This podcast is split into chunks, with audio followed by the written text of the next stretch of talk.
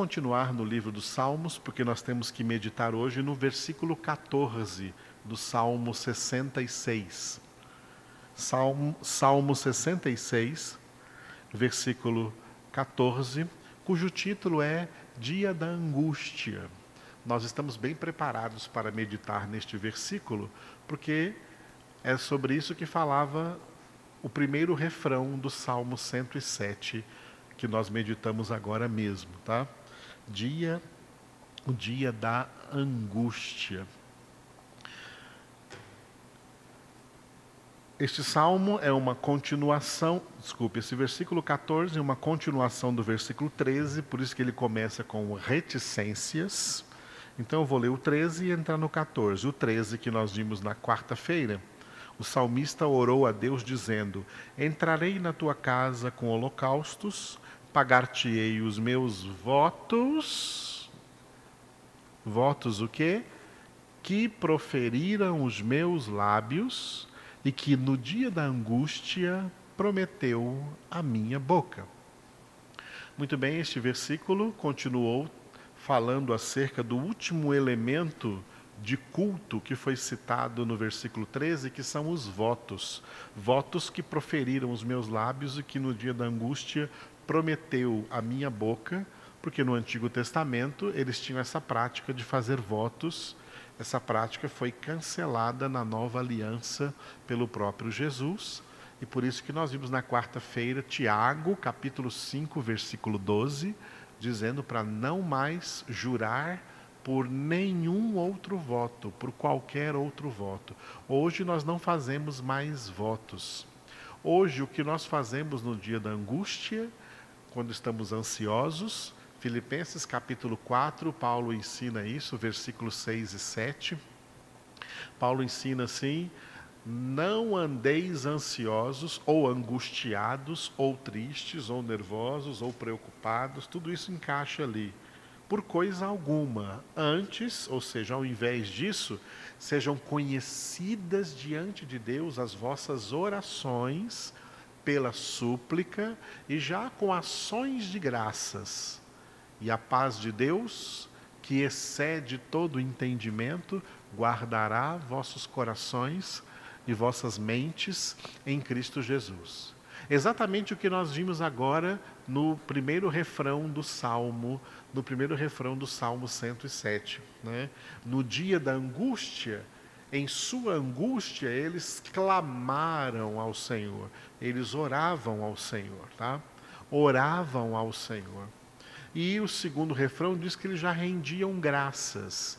É a mesma coisa que o apóstolo Paulo diz aí na carta aos Filipenses, nesse texto que eu estou citando para vocês aí da carta aos Filipenses. Sejam conhecidas diante de Deus as vossas orações, pelas súplicas e já com ações de graças, suplicando a Deus e já, ao mesmo tempo, agradecendo a Deus, rendendo graças a Deus por sua bondade e por suas maravilhas em nosso favor. É assim que os filhos de Deus agem no dia da angústia. Quando que é o dia da angústia, né, que, eu, que eu coloquei de outra cor aí neste, neste versículo? É o dia da angústia. Jesus disse uma vez assim: ó, a cada dia basta o seu mal. Cada dia é dia de angústia. Nessa terra, nessa vida, essa vida pela qual nós peregrinamos aqui nessa terra, que eu gosto muito de ver como Davi chamou isso, de o vale da sombra da morte, aqui todo dia é dia de angústia. Todo dia tem mais ou menos angústia, mas não há um dia sequer sem angústia, sem motivo de tristeza, sem motivo de, de, de, de depressão, sem motivo de lamento. Todos os dias nós assistimos um terrível espetáculo, um terrível espetáculo de uma humanidade que jaz no maligno e isso é razão para angústia, isso causa angústia.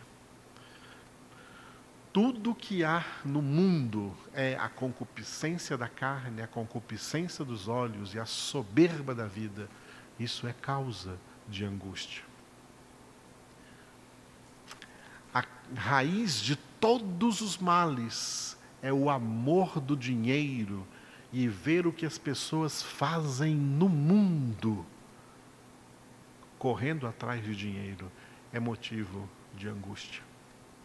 Todo dia é dia de angústia nesse mundo cujo príncipe deste mundo é o diabo, o pai da mentira, Satanás, que é horroroso, que é impiedoso, que é maldoso, que deseja realmente mal a toda a humanidade, a todos os homens.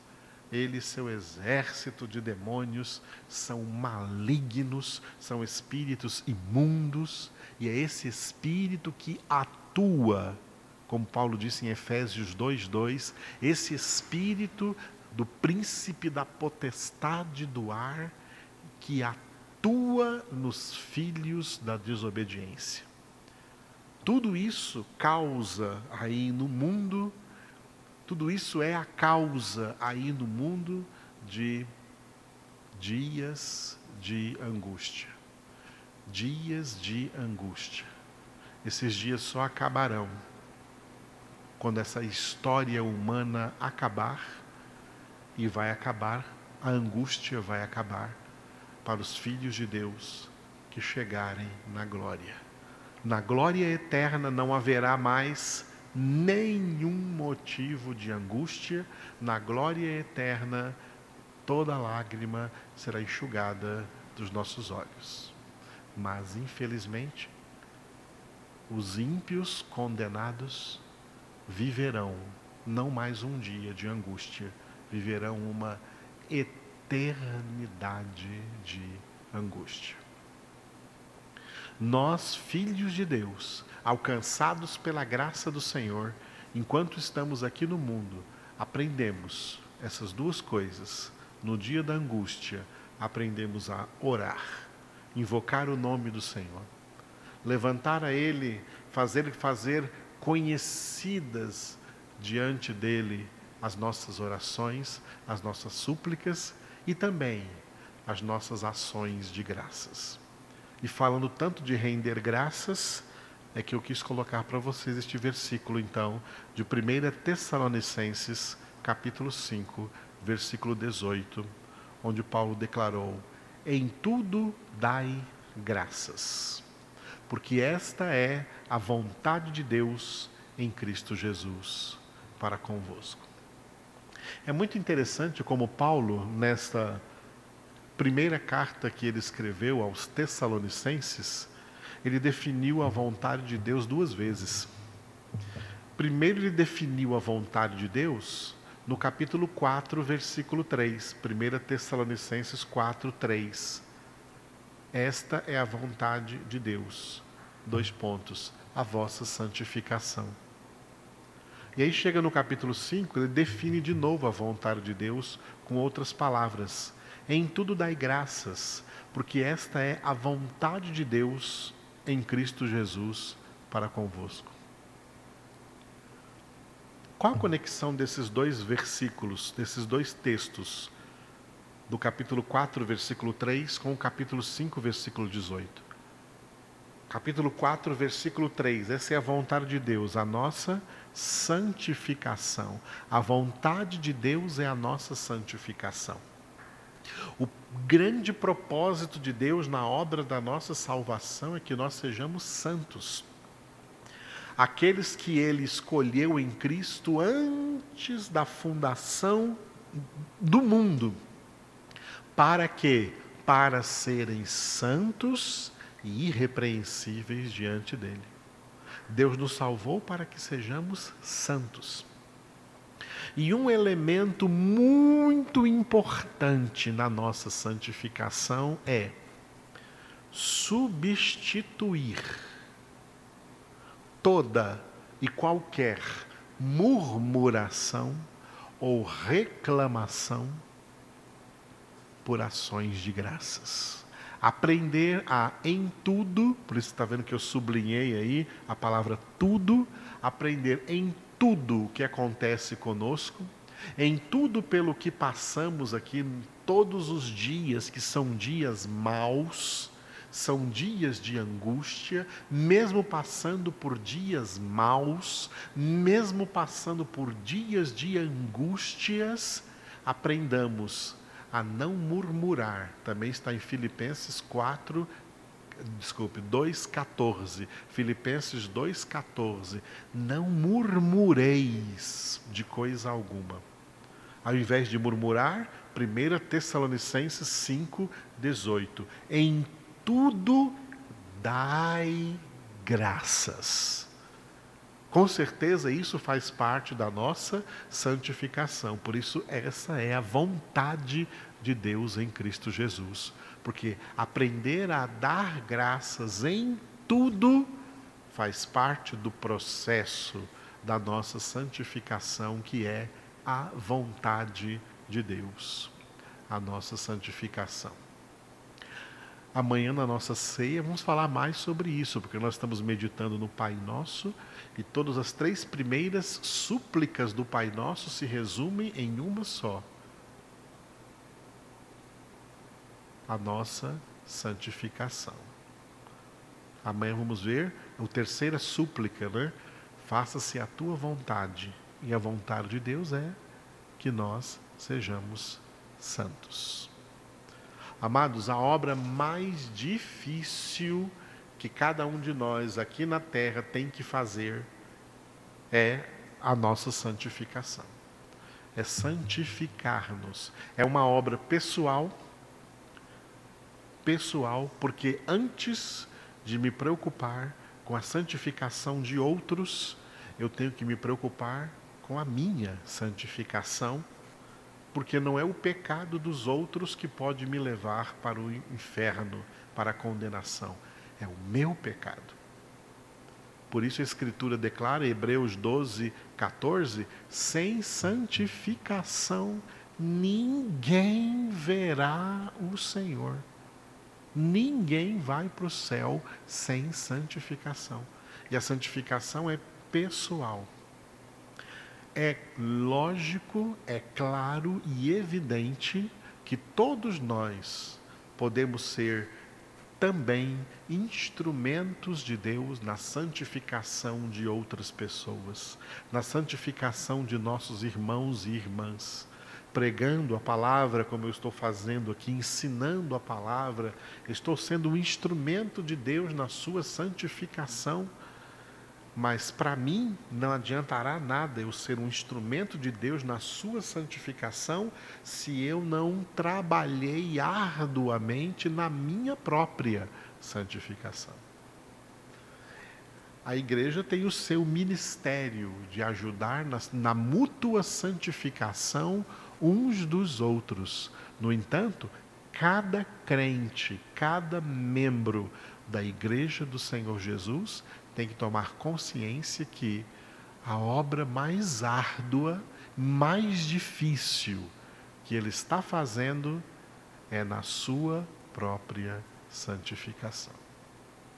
A sua própria santificação, porque todos nós temos da parte de Deus a ordem que resume todas as ordens, todas as ordenanças, todos os mandamentos de Deus na Sagrada Escritura.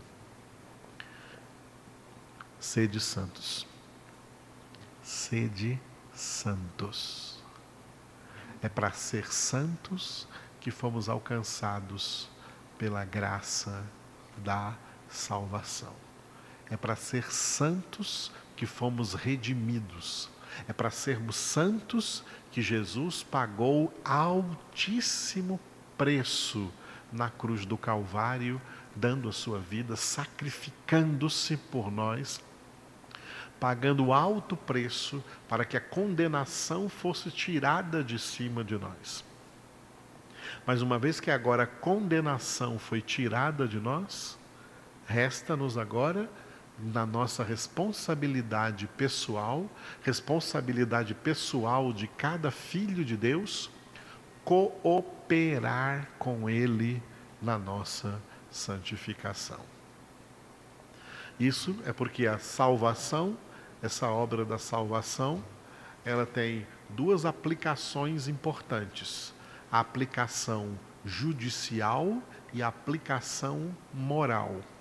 Aplicação judicial, nós estarmos debaixo da justa condenação. O justo castigo de Deus para nossos pecados era a nossa condenação. Essa é a aplicação judicial. Nós não podíamos fazer nada para nos livrar dela. Jesus veio e fez tudo por nós. Jesus veio e tomou o nosso lugar na aplicação judicial. Ele recebeu sobre si a nossa condenação. Nós éramos réus de condenação. E Jesus tomou o nosso lugar no banco dos réus, e Jesus tomou o nosso lugar na cruz, morrendo em nosso lugar. Ali ele eliminou a aplicação judicial da condenação sobre nós, para que, ao invés de condenação, que agora caiu sobre Jesus na cruz do Calvário, nós recebamos perdão dos pecados. Mas uma vez perdoados, ainda tem a aplicação moral.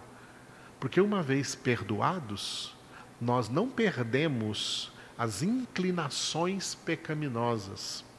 Não perdemos maus pensamentos, não perdemos maus desejos, não perdemos más inclinações. Essas coisas serão agora trabalhadas no processo da santificação, sem a qual ninguém verá o Senhor, e neste processo, que é a aplicação moral da salvação, porque vai trabalhar o nosso caráter moral, a nossa conduta moral, o nosso jeito, a mudança, a transformação no nosso jeito de pensar, de falar, de sentir, de querer, de agir, de se conduzir na vida, de se comportar na vida. Isso é a santificação. E aqui está a nossa responsabilidade de cooperar com Deus no aspecto judicial, na aplicação judicial, não tinha como nós cooperarmos. Foi Jesus quem fez tudo sozinho, levou tudo sobre si. Mas na aplicação moral, agora nós temos responsabilidade. E essa responsabilidade faz parte daquilo que foi declarado na Escritura de viver pela fé.